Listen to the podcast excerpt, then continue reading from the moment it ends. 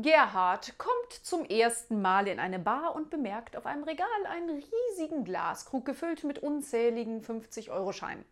Er fragt den Barkeeper: Entschuldigung, was hat es denn mit dem Glas voller Geldscheine auf sich? Das muss ja ein Vermögen sein, sagt der Barkeeper. Also, ich habe in meinem Lokal eine Wette laufen. Wer einen 50er einzahlt und drei Aufgaben bewältigt, der bekommt den Krug samt Inhalt. Es sind aber sehr schwierige Aufgaben, wie du dir anhand der Menge der Scheine schon denken kannst. Und was sind das für Aufgaben? Nein, nein, erst zahlen, dann stelle ich die Aufgaben. Also gut, er rückt einen 50er raus.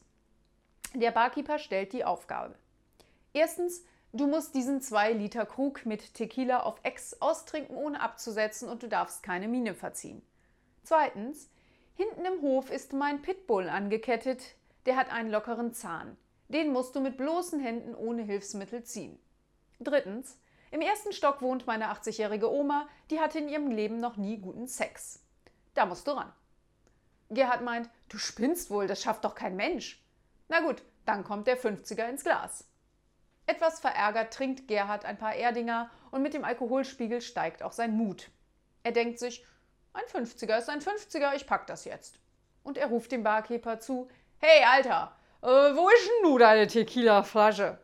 Der Wirt gibt ihm den 2-Liter-Krug, der Gast setzt an und beginnt zu schlucken. Tränen rinnen ihm schon aus den Augen, sein Kopf wird rot, aber er verzieht keine Miene und er trinkt den Krug wirklich auf einmal aus. Applaus bricht in der Bar aus und Gerhard schwankt hinaus in den Hof zur zweiten Aufgabe. Plötzlich hört man in der Bar Kampfgeräusche. Bellen, jaulen, kratzen, schreien, dann ist es still. Die anderen Gäste sind sich fast sicher, dass der Wettkönig draufgegangen ist.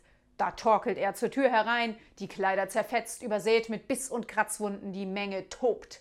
Als der Applaus abgeklungen ist, ruft er: So, das wäre geschafft. Und wo ist denn jetzt die 80-jährige Oma mit dem lockeren Zahn?